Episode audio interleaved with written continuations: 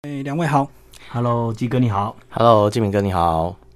那一开始先自我介绍一下吧。哦，黄老师先。好，呃，各位听众朋友，大家好啊、我是黄正昌。那我的朋友喜欢叫我昌哥啊、那当然，我还有一个我最喜欢的绰号叫板桥冯迪所。嗯，对，鸡我们哥过很去有明显介绍哈过。啊，对，有介绍过。我之前有来这边打过书了哈。那因为这个光头好志啊，太明显了，所以呢，我就自称呢是板桥冯迪所，所以可见我住哪里。板板桥。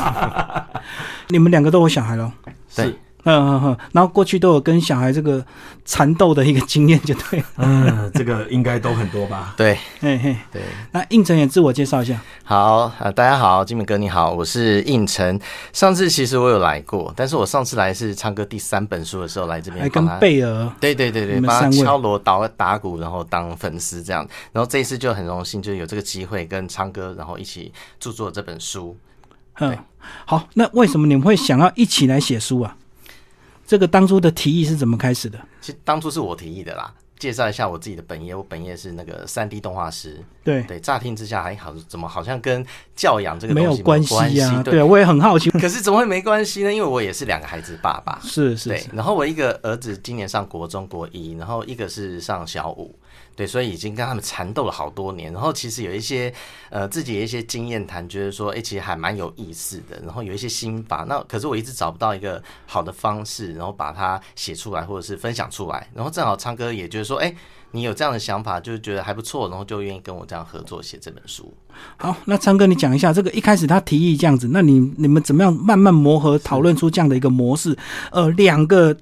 等于是电影明星的一个互 互相对答 这样子是。，呃，这个当时呢，应成他跟我提出他的 idea 的时候，他说他想出书。那我突然呢，因为我跟他私交算是很很棒，他也在我这边呃学习了一段蛮长的时间对，哦、是我很优秀的学生了、哈。那他提出这个提议之后呢，我突然就有一个概念，那个概念就好像哈，这个是当时唱《左右为难》的那个张学友，嗯，跟郑中基，我就自诩我自己是张学友，那我就母鸡带小鸡啊。啊，带着郑中基啊， 所以我就感觉说，哎、两个人合作可能会有一些擦出一些火花， 啊、不同的思维等等的。那为什么会有这样的构想呢？是因为应成长得非常像甄子丹。啊，所以他绰号其实是他比较害羞了，不好意思说他是 士林甄子丹，四林哦甄子丹跟板桥冯迪冯所迪所，哎、对那冯迪所就是唐老大了，对对对啊，那叶问就叶师傅嘛，哎、所以我们在一开始的时候啊、没有要用这样子的题材跟素材，是我们。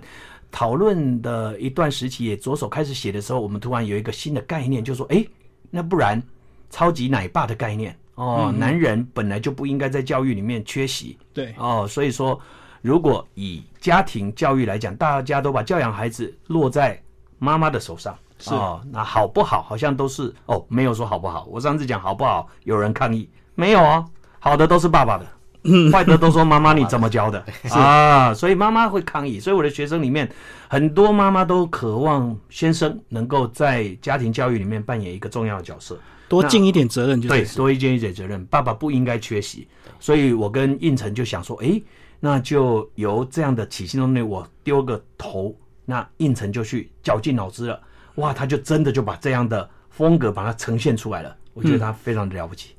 可是用想好这个故事架构之后，怎么样挑出这个相对论的每一条每一条这个真实实战的一个教条，也不容易啊。嗯，应成来帮我们讲一下。其实我们在这个合作的过程中，其实是这样的，就是昌哥就负责录音，嗯我就负责着手来写这样的东西。那录音过程，因为呃，其实昌哥他在课程上面其实碰过很多的家长，不管是爸爸或妈妈，都会问他很多的问题。是所以其实那个问题他真的是说不完啦。那其实这十三条真的就是我们也是，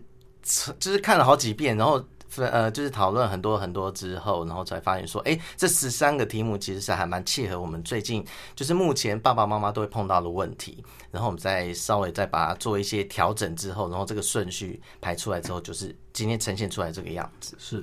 那刚聊完这个两个人有这样的一个这个想法之后呢，开始来合作写书啊，一个动嘴，一个动笔，然后整理出这样的一个故事架构。然后当这个叶问遇到唐老大，会问十三个教养问题，是不是来帮我们介绍一下？呃，为什么会精选出这十三点？洪老师，这个是你是在授课过程也常常遇到父母亲会问的一个问题，对不对？是非常正确，因为呃，每次在最后授课完以后的 Q&A，父母们问的问题其实大同小异，嗯，所以我们就把它其实本来有三十几个条目，哦，很多，那写两本、三对本，对，都可以了。 那我想说，那可能去无存菁，把最多人最麻烦处理的，或者是我个人觉得最应该要调整父母的，我把它写进来了。对，所以，因为我常常告诉我的学生，呃，孩子的成长源自父母的成长。所以，孩子，如果你觉得他不成长，那是因为你没有成长，你带着根深蒂固，甚至是很多错误不好的，你就传承给他了。所以，孩子要成长，父母得先成长。所以，这一本其实是我们要来改变大人的。所以等于是父母亲很多时候都要先上课，是对的不对，是的，呃，父母亲上好课，才可以把一些正确的一些观念带回去，才不会用错误的方式去教养小孩。没错。嗯，所以有时候小孩子不听话，有时候是父母的问题。对，是父母不听话。啊， 哎呀，孩子不听话是因为你不听话，对什么意思？你不听他说话，是嗯嗯，嗯 是这个样子。这也是我们里面一个其中一个配局。里面还有讲到处理事情要先处理情绪，那是为什么情绪这么重要，而不是说我只要有道理，我只要讲通就好了。嗯、因为当人的情绪上来的时候，理智是下去的，嗯所以情绪下去了，理智才会上来。所以有的时候孩子没有被同理心情，我们一直要处理事情，那孩子就会觉得说你根本不懂我。嗯，哦，包括之前有一个很有名的电视剧哦，你的孩子不是你的孩子，也颠覆了很多人想法。孩子不是我的吗？对不起，孩子不是你的，是上天给你的，你管教的不好，管的哩哩啦啦的。很多人会把小孩当做自己的财产，对不对？是所以我我养你，我给你，我就叫你怎么样，你是就要干嘛。是，这是很很不恰当的哦。所以说，当我们情绪来的时候，其实大部分是孩子跟父母都会有情绪，但通常谁的情绪会比较大？一定是父母，是因为父母握有尚方宝剑。我是你老爸，我是你爸爸，我是你妈妈，你这生杀大权嗯对你这什么态度啊？啊、所以我们不允许孩子有情绪，这是第二个问题。第一个问题是大人控制不了自己的情绪，对第二个是我们不允许孩子有情绪，哦，我们可以情绪，可是小孩不能有情是绪。所以为什么我会说一定要先处理情绪？处理谁的情绪？大人自己的情绪，还有孩子的情绪。当两个都在情绪上的时候，不应该沟通，不应该处理事情。嗯，这是我们的逻辑。应成这几点有没有你自己特别印象深刻的？因为我经你经过你两个都男生嘛，对那我两个经都男生经过这么多年，应该有很多刻骨铭 心、悲惨的经验，才会跟着黄老师上课，然后想要写这样的一个书啊。因为其实我觉得，就是因为上了黄老师的课，然后才发现说，其实有时候小孩的情绪是来自于我们的。有时候其实，呃，像书里面其实也是有一些例子啊。那我自己的例子是说，其实有一天我回去之后，其实公司的事让我觉得很烦，可是小孩子可能只是说，哎、我呃，爸比我要干嘛？但是我就觉得说，你是不是在找我麻烦？哦，你就抓狂了。对，我就抓狂了，我不知道为什么，我就那一天就情绪特别满，然后我就对他说：“你为什么现在要跟我讲这个？”嗯嗯，我开始口气就很不好，然后小孩子也就是吓啊傻吓了，到。对他吓傻，想说：“哎、我只是说要这个，为什么不给就算，为什么还要那么凶？”对，那然后那个是在学习之前，我就学习之后呢，我慢慢知道说：“哎、有时候我回到家，我会先调整一下自己的情绪，先调平嘛。回到家之后，家里本来就是一个快乐的地方，和谐的地方，你先调好了，回去之后。”就算说有些事让你觉得很不爽啦，那你还是我说实在，人是我们是人，不是神，对不对？虽然说像昌哥也有讲，虽然说我是老师，但我不是神啊，我也是会有情绪啊。我有 哦对，那我们回家之后呢，那至少我们学习的不要太去找小孩的麻烦，那就是先控制好自己的情绪。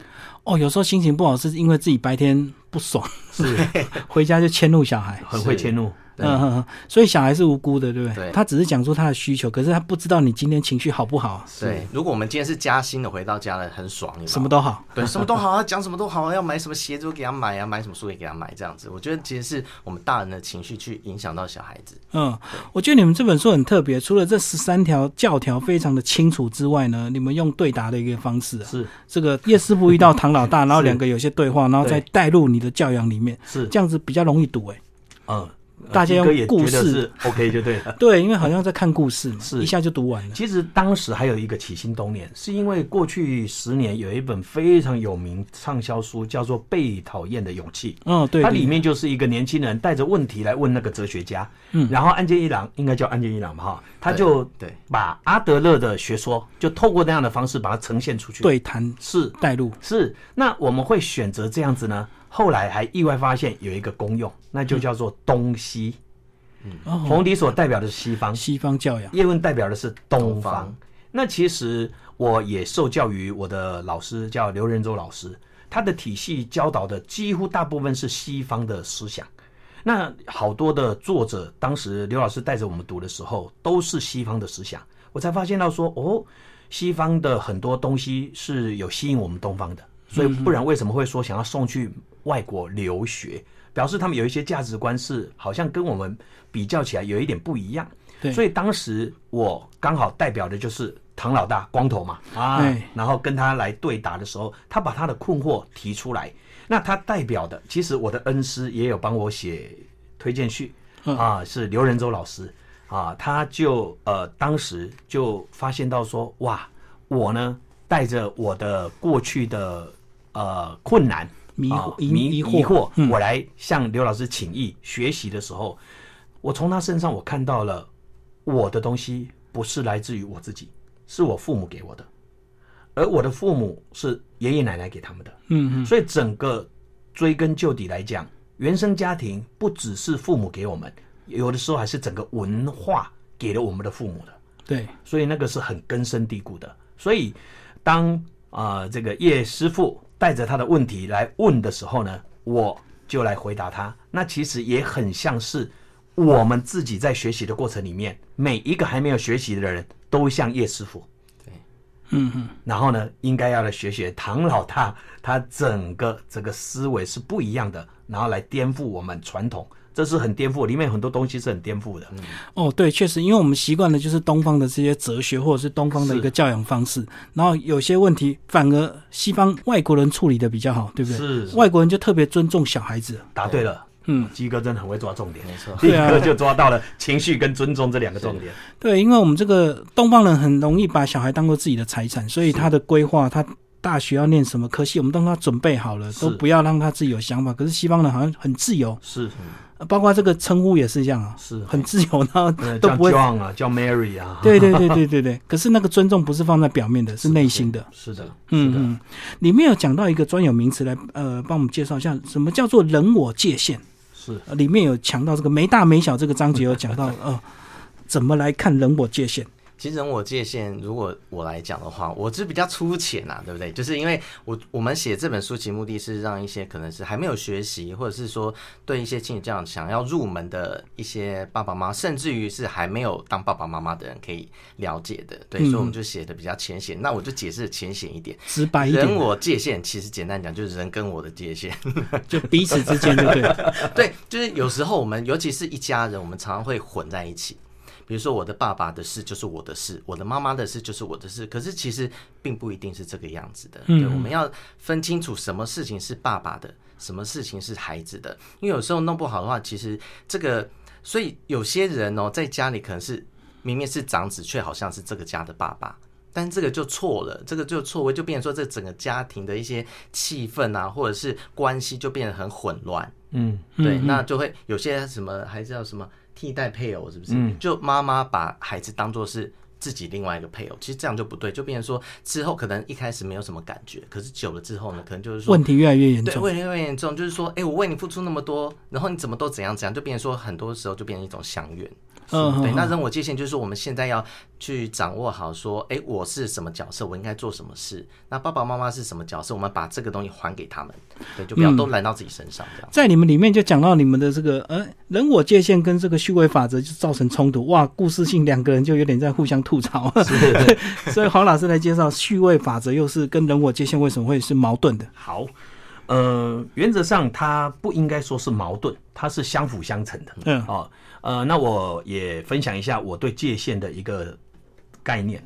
呃，界限是非常重要的。我们开车的时候，我们会有分隔线对啊，所以肇事责任厘清就要看你有没有侵入我的界限。对两个国家有一个所谓的海峡中国线，界嗯对不对？国界，所以你不能够跨界。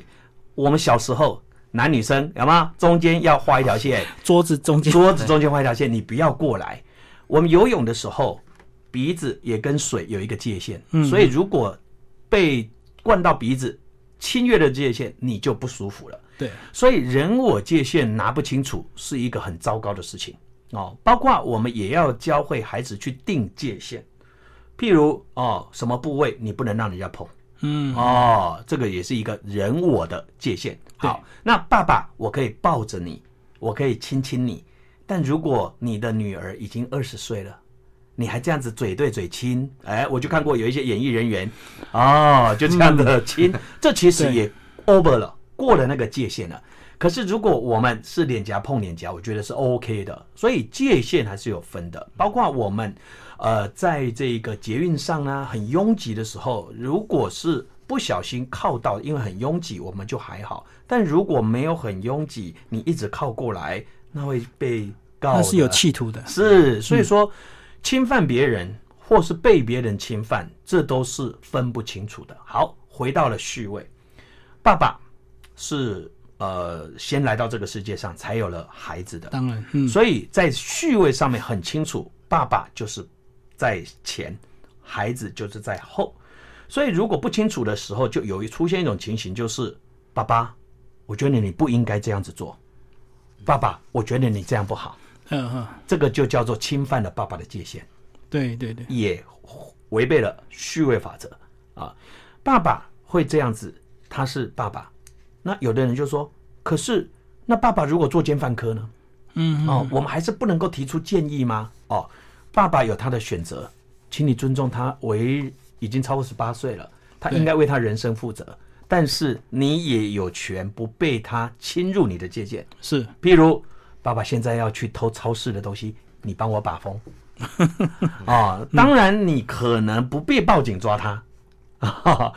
但是你不要同流合污，可以拒绝可以拒绝。嗯啊，这就是虚位法则，我们会在这个地方会有一点点解释，就是先啊，人家说长幼有序，对哦，先来后到。哦，包括其实我是一个重组家庭，嗯嗯对没我的错重组家庭呢，就是因为我之前前妻哦过世了，嗯哦，那我丧偶之后呢，我过了几年，那我再婚了，我有三个不是他生的，他有一个不是我生的，嗯所以我们这个叫重组家庭。哦，重组家庭的序位就有一点点不一样了。一般我们在家庭的序位是这么定的，夫妻关系摆在最前面。嗯哦，所以为什么家里会有纷争，是因为序位错了。好，呃，夫妻关系第一，再来亲子关系第二，原生家庭第三。嗯什么叫原生家庭？就是说，不要老是说，哎呦，啊，我妈妈就这样啦，啊，你为人公公媳妇婆婆的问题哎，就对对对对对，那个又是有一个序位法则的问题。嗯，所以重组家庭的序位比较不一样，因为我的三个孩子是先于我再婚的这个太太，她叫妮妮。啊、我的三个孩子是在序位上面，她是先来到我的世界的，跟年纪没关系，嗯所以我必须要先在乎我三个孩子的需求。亲子便排在第一了是的，但是像应成他是正常的家庭，他就是夫妻关系要在亲子关系前面。嗯，那我呢，对于孩子的关系要高于我跟配偶的再婚的这个的关系。嗯，这个虚位如果搞不清楚。哦，为为什么我们要把这个在刚好借着鸡哥的节目刚好要讲？因为现在的离婚率太高了。重组家庭很重组家多庭太多了，所以我冥冥之中好像上天有拣选我重组家庭，好像要当一个 model 模范，要走在这一些重组家庭的前面。我看过一个报道，离婚率一般来讲三四十 percent，重组家庭的离婚率高达七十几 percent，更高更高。因为更复杂更复杂，还好我们没有生，要不然就会有连续剧的剧情了。你嫁官嫁怕单嫁，哎呀，这就头痛啦。三个小孩来源都不一样对，这个更复杂，嗯所以还好我们年纪也比较大了，我就跟我老婆就说啊，我们不要生了，啊我们好好的爱我们四个孩子就够了。是哦是是所以这就是简单的人我界限跟序位法则。哦，确实啊，这个有时候重组家庭在重组就是为了小孩，并不是单纯两个人相爱而已，对不对？因为有时候你两个人相爱，结果抛弃本来自己的小孩，那更不应该。是，然后就会出现一个问题，就是说，呃，你要听阿姨的，嗯，那对嗯他就会觉得说，妈妈都不会这样管我，阿姨为什么要这样管我？哇，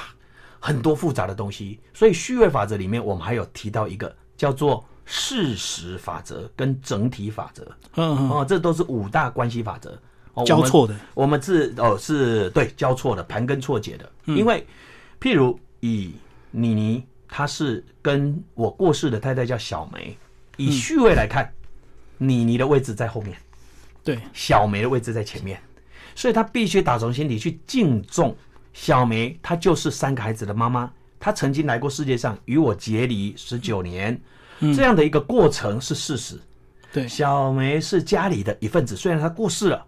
但她还是家里的一份子。啊，如果不清楚这个的人，可以去看一出我很大推的电影《可可夜总会》。哦 是啊是是，里面就有讲到哇，一个祖先因为爱音乐背叛了他的泰州骂，哇，结果后来整个家族禁止音乐，但冥冥之中就因为大家要遗忘那个祖先，哎，有一个五代的孙子跑出来跑了，出来跑喜欢音乐了，冥冥中要提醒你们不要忘记这个人。不要忘本。是，嗯嗯，所以说这个序位法则加上整体法则跟事实法则，这是很多人没有听过的。几个我很爱看书、哎，可是四年前我这个跟着刘老师学习以后，我才学会这些道理。哇，那算很晚呢，很晚很晚启蒙所以，了。所以颠覆了我过去的很多的价值观跟思考模式。所以我以前有非常多的毒性教条，我毒害我的孩子，但是错误的教条，错误的教条。但是后来我这四年来讲，我改变很多。初期改变的时候，我的孩子还说：“请大家为我爸爸祷告。 吃错药。” 弟兄姊妹问他说：“怎么了？”我感觉我爸爸最近怪怪的。嗯，那哪里怪怪的呢？哦，他好像生病了，不知道是因为妈妈过世还是怎么样哦，感觉他性情大变了，变得好温 和。我做错不事正常啊，对，不正常 了。嗯其实是以前比较不正常，后来现在才变正常，但是他们却以为我不正常。因为他把你过去太多的不正常看成正常，是反而你正常就变不正常。 对，哎、所以你有这样的例子，那应成你有没有自己过去刻板错误的教条，跟着黄老师，反而你你你又变正常了？其实我我其实我还蛮反骨的人啦，对，就是一些毒性教条，其实在我在带他们的过程之中，因为都是男生嘛，嗯，对，当然我还是会看到其他的妈妈、婆婆、妈妈就是打小孩，可是我看到有一个画面之后，我就知道说这个东西是不能继续，就是打小孩这回事。比如说哈，就是因为呃，我有一个阿姨，她的小孩其实很小，嗯，她就是打她，她每次都是打。打就听，不打就不听嘛。所以她每次打完之后呢，然后小孩就乖一阵子。那有一次，我就她就在我面前打给我看，我不知道为什么她要打给我看啦。打完之后呢，她转身就走，我就当场看到那个小孩的表情从哭转到笑，到没事就跑去玩了。我看到那个真的是超惊讶，我就觉得很震撼。我想说，原来打小孩的作用到底是什么？对，只是说让我们家长觉得说好，他听话我就可以走了。可是其实好像不是这样子。哦，我是小看到孩，别人，对小孩反而是只是一个那个你打就打吧，对反啊正我等下就恢复就假我本装来的哭本性。对对，我假装哭一下，嗯嗯嗯，然后你走了，我就没事了，我就可以继续玩我的。所以读心教虽然对我来说我是觉得还好，但是我其实也是看过身边很多的呃很多的家长这样子。呃，等于说是反面示范啦，对。那我觉得看到之后，我就觉得自己就会稍微醒思说，那我自己带我小孩，我是不是可以说不要这么做？嗯对。嗯，但是其实我觉得有点挑战，是说不打小孩，那要怎么教？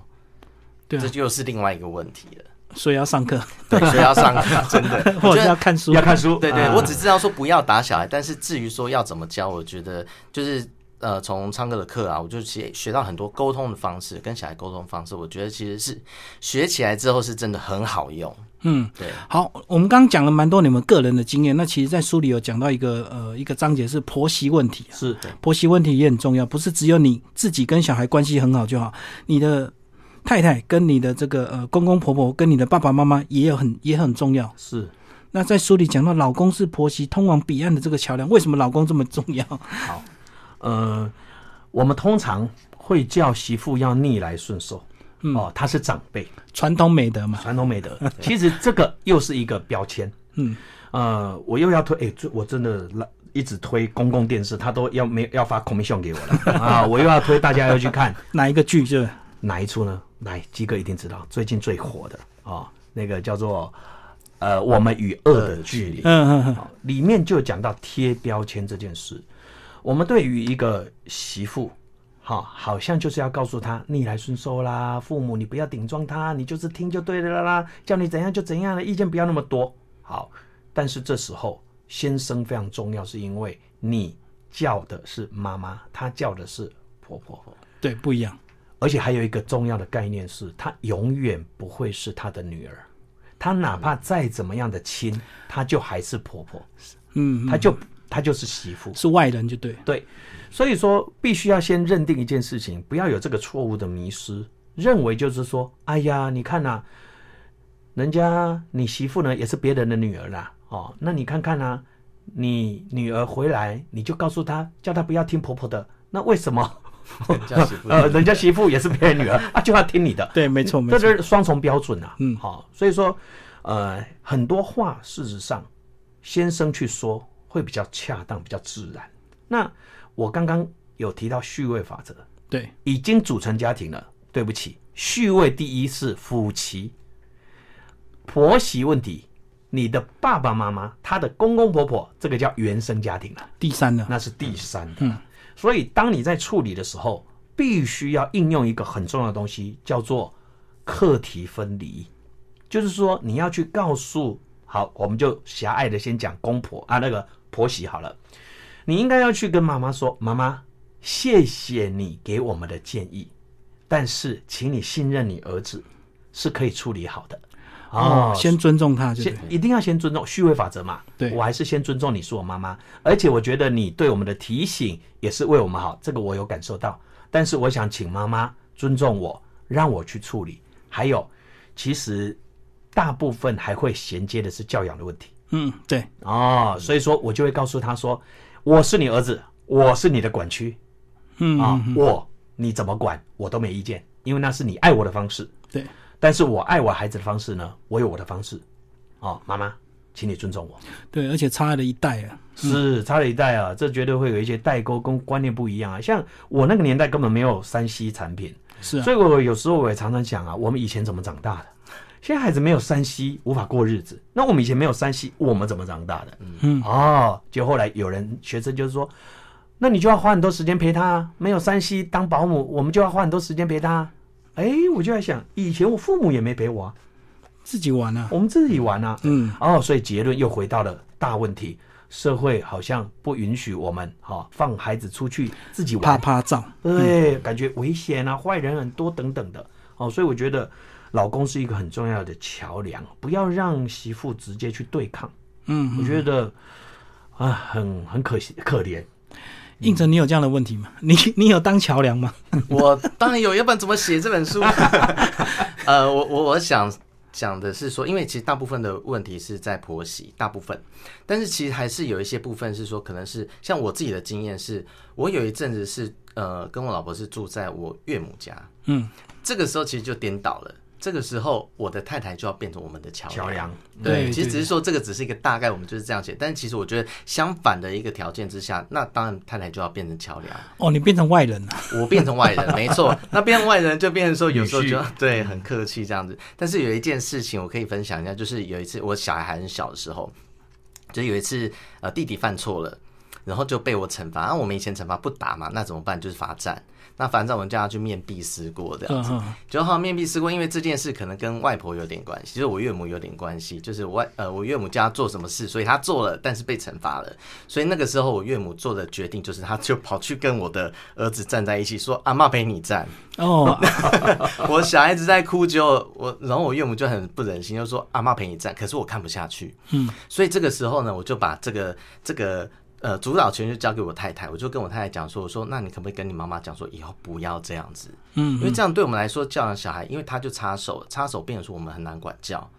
对，那也会造成我们的困扰，好像是我们罚我的岳母在罚站 一样。对，而且他这个是有点软性的插入，让你更真的更难处理。对，这叫对对情绪勒索。嗯，对对对是是 对，我但跟我着不你能一起受罚。是没错，那我觉得相反，但是其实我觉得重点是一样，就是说你可能要让这个家的，比如说岳母的话就是让太太，那如果说婆婆的话就是让老公来做这样的事情，会比较适合。嗯嗯嗯，好，然后接下来还有个章节讲到我们不一样、欸，哎、这个是好像大家就稍微理解一点了，我们不一样，小孩也不一样，大家都不一样是是，那真的要彼此尊重。来帮我们讲你们这个故事好不好？呃，两个小孩为了玩具，然后一个要借，一个不借，最后这个我们的唐老大怎么来帮这个叶师傅开导？这个又回到了一个文化这个议题了。我们文化会觉得大格局是对的，嗯，我们文化觉得分享是对的。对，我们对于一个孩子保护他心爱的玩具，不想要给别人的时候，我们通常会进行道德劝说。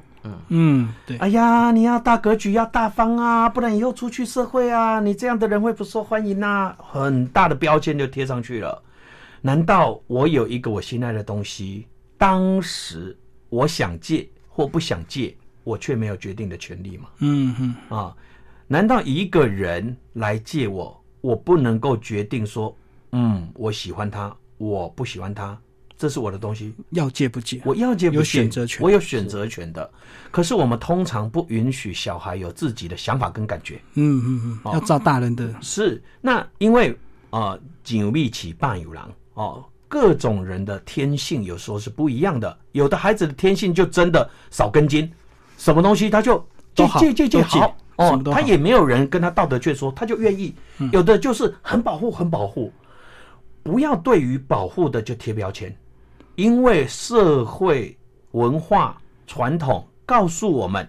大方是对的。虽然你以前也很不想借，可是你的父母也叫你要借，嗯，于是你就承袭下来了，你也要借啊、那你都忘记当年你是很不愿意的，嗯，可是等你长大以后，会有一个很奇妙的情愫会产生，就是好像我也接受当年我是不对的，还好我父母叫我大格局，难怪我现在事业这么成功嗯，哦。结论就是这样子，要借，要戒嗯啊，就贴这一个不戒的标签啊，所以我们要去敬重。所以说有一种有一种沟通方式叫做呃冰山模型，就是说我们不要去看到呃冰山上面的行为模式，要去看它冰山下面背后，背后，嗯，譬如可以去关心孩子说，弟弟，刚刚他想跟你借，啊，你没有很想借他，可以告诉爸爸为什么吗？嗯嗯嗯，用好奇的角度去询问他，而不是说奇怪，不是告诉过你人要大方吗？啊，那、你借会怎样吗？好啊，没关系啊，以后你跟我借什么，我也不借你啊，看你什么感觉啊。哦，就是这种惩罚式的教对育，对对，父母都以为说，诶，这样子就可以将心比心，让他懂。其实这不是上好的政策策略哦，应该要去了解它背后是什么。嗯嗯。啊、搞不好他可能会告诉你说，因为呢，这是什么什么什么原因呢？所以我怎么样怎么样怎么样。对，事出必有因。而且我在看这篇，我就觉得说，有时候背后是因为这个父母亲他自己的面子问题。对你叫小孩借哎完全，专他业不借，我就觉得很丢 脸。我小孩怎么那么小气？是啊，你借了是就我小孩教养很好，哇，这个父母为了自己的面子问题啊，下一本你可以跟我们一 起写，专业、因为就好像我们这个常常带小孩出去要叫人，那小孩如果不叫父母亲就很漂丢脸，亮、漂就亮，逼着你一定要叫叫叫。是啊可是我根本不认识你，我不知道怎么叫，是所以我小时候也是被压迫。是是是 大家都是被压迫长是大的。， 而且现在科学家还研究有一种族群叫做高敏感度族群，嗯那一种族群的人他是很敏感，那种敏感就是说他好像对于不安的东西他会很敏感，对所以他会想要说，自我保护，是，但不能说这种人是没成就、没前途的。事实上，譬如像那个贾博士，嗯跟后面那个叫库克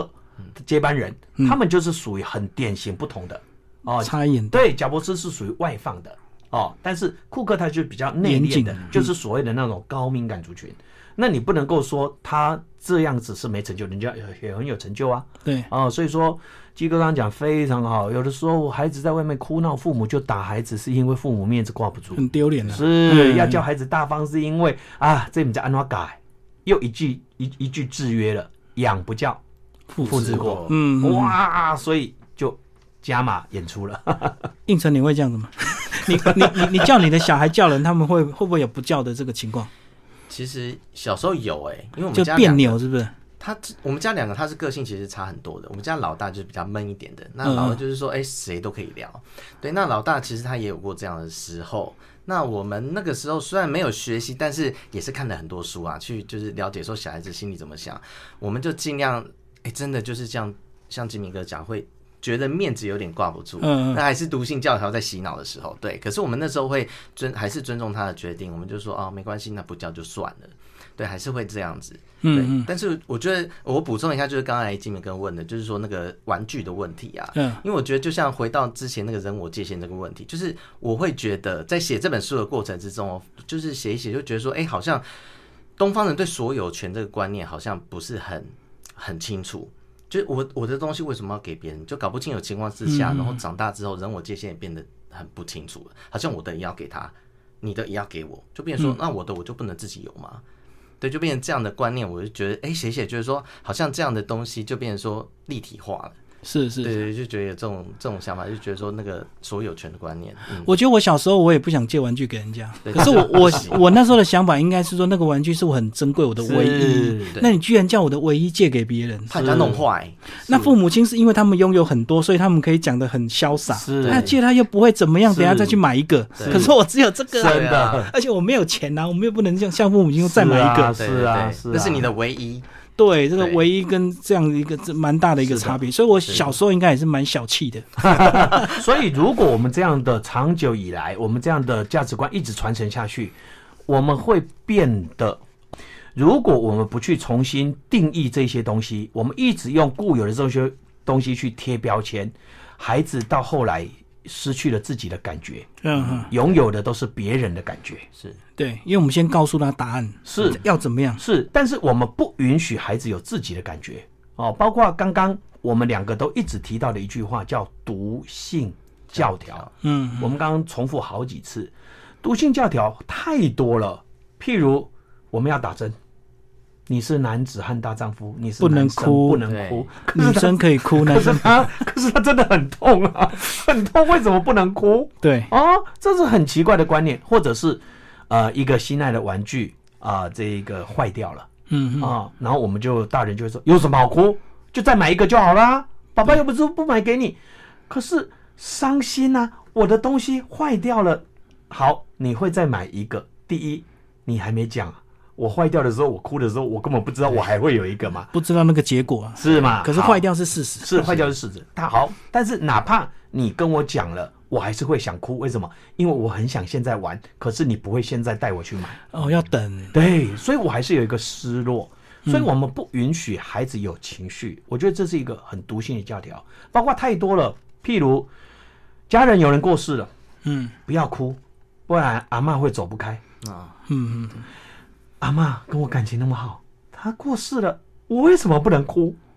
所以宗教也有的时候是扼杀人的那个情感很真实的情感的嗯哦。所以呃，我我常常在讲哦，我们如果当年我们的感觉被抢走了，我们就很容易去抢我们儿女的感觉，所以我们没有把我们的感觉还给父母，我们就会去抢孩子的。嗯嗯，所以结论就是，我们必须找回自己的感觉，我们才能允许孩子有自己的感觉。所以这个是很新的观念了、啊我也是四年前才懂。嗯大器晚成，真的。 所以蹉跎了很多年，这个伤害了小孩很多年。正确，我真的伤害孩子好多年，所以我的学生都说我是一个很会道歉的爸爸，因为这四年来我不断的跟我的孩子道歉，说辛苦你们了。可是最后我还会补一句话，我告诉孩子，我也是受伤的孩子长大的。哦，这个就就好像很很多人常讲的，这个父母亲都是后天学习，没有人生下来就会当父母亲，是啊，所以在错误中学习。是啊，所以我也讲过一句座右铭，就是没有学习就生孩子是孩子的灾难，如果生了孩子还不学习是孩子的末日。嗯嗯嗯，所以，听众朋友们，学习吧， 这本书买回去吧，如果没有小孩是灾难，有小孩还不还学不学就习是末日，那末日更严重。 更严重了。然后倒霉都是小孩，是孩子好可怜，那以后你的孙子也会很可怜。对。那等小孩熬到变父母之后，他又用错误的方式去对待你的孙子。是的，对，复制贴上的概就念是这样，嗯哼哼很哼，惨。哇，听起来这样好悲惨啊！是啊那应成，你教养小孩有这么顺利吗？你从这个一路上，这个小时候带到现在，你你觉得你们现在的相处有越来越顺吗？其实我觉得永远都是归零学习，哎，嗯，对啊，尽管说写这本书，但是我觉得这个还是你运用在自己的生活里面，我觉得还是要有一些变化。像我儿子是要升国一，正好是叛逆期开始，对你惨叛逆了期开始嗯嗯 但是我不会这么想，我不能告诉自己说我惨了，嗯我告诉自己说我会跟他有一个很好的沟通。我觉得我们自己父母亲要先做好心理准备，因为我看过很多那种网络上、脸书上就是贴自己跟自己小孩子，就是好像灾难，好像是叠对叠，好像是敌人一样。我就觉而得且父母那个小孩都会封锁父母亲，对不 对？ 对加脸书是灾难的开始。你你你你们有没有被封锁过？他不敢，没有啦，就是哎我的小儿子真的不加我脸书哎、哦，嗯，他很你那个是还好一点，有些是直接封锁，哦，不加脸书是至少中性一点。目前是还好，目前他脸书也没有说玩的很很多很久这样子，只是说放几张照片这样子而已。对，不过我在想，有时候这个小孩会有这种动作，有时候父母亲也要检讨自己，你是不是等他已经长大，你还在晒他小孩子的照片，小孩子就尴嗯尬。我已经青春期长 大，你还在跟我讲我小时候怎么样，我小时候怎么样，嗯或者是过度干涉他隐私，对不对？嗯，，他如果写一些绯闻，父母亲就把他骂一顿 真的然后他就觉得没有自由。对。所以讲到应成刚刚讲到青春期，我记得我们里面有一个配角也是讲到顶嘴这个问题。嗯，顶嘴有理啊。是我们其实很喜欢贴孩子这个标签。当孩子在表达自我的时候，其实是在他大概小学小朋友大概在三四岁的时候，他其实就在探索人我界限了。嗯嗯，当他开始，所以他们很会第一句话最爱讲的“不要一样。哦，真的，我们孙女有一次 有一阵子就超级会讲不要不要，你问她什么她就”，不要对。那为什么呢？他在学习定人我界限。嗯嗯，我什么时候我说不要，哎，他们好像就顺从我了。什么时候我说不要，我好像被贬了。什么时候我说不要，我怎么了？所以这一个阶段，在形塑性格的阶段里面，就是一个人我界限。那个时候，如果呃，以大部分来说啦，大人都是侵犯孩子的界限啦，啊对，因为我们要她穿衣服，要她吃什么，要她喝什么。对，都是的。所以，难道我会害你吗？听我的就对了。哦，好。当时他可能翅膀不够硬，无法抵抗是到了青春期，嗯，他就真的很想做他自己哦，所以叫你头发要剪好，你不要留那种头发，男不男女不女的，孩子会告诉你一句话：头发是我的。嗯，爸爸如果读一点书，还会告诉你：身体发肤受之父母，不还可会毁用伤典故啊哦， 要这个大帽子又要扣下去了。事实上，这都是孩子的灾难哦。孩子会感觉自己好可怜，连我头发要怎么样？还有一种冷，叫妈妈觉得你冷。 拼命要你加衣服。 对，难道我自己能冷热我不知道吗？哦，所以当孩子在展现自我、要设定人我界限的时候，我们却不允许他做自己，难怪我们都习惯去讨好别人。哦，还有譬如像最近的呃长荣罢工事件也是一样，这都是价值观。哎，我们不是罢工的人，我们不是抗议的人，可是你看哦，因为我们无法搭飞机，嗯，我们会喜欢他罢工吗？不喜欢。是啊，但是呢，我们不允许他干扰我们，嗯，所以你应该很辛苦，你们私底下协商，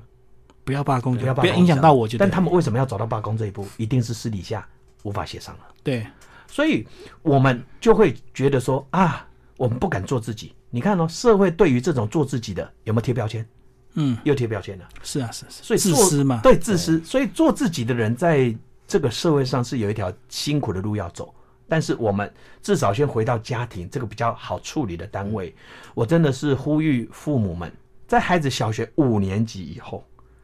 请尽量把自主权还给他，嗯，父母在旁边引导就放手。放手哦。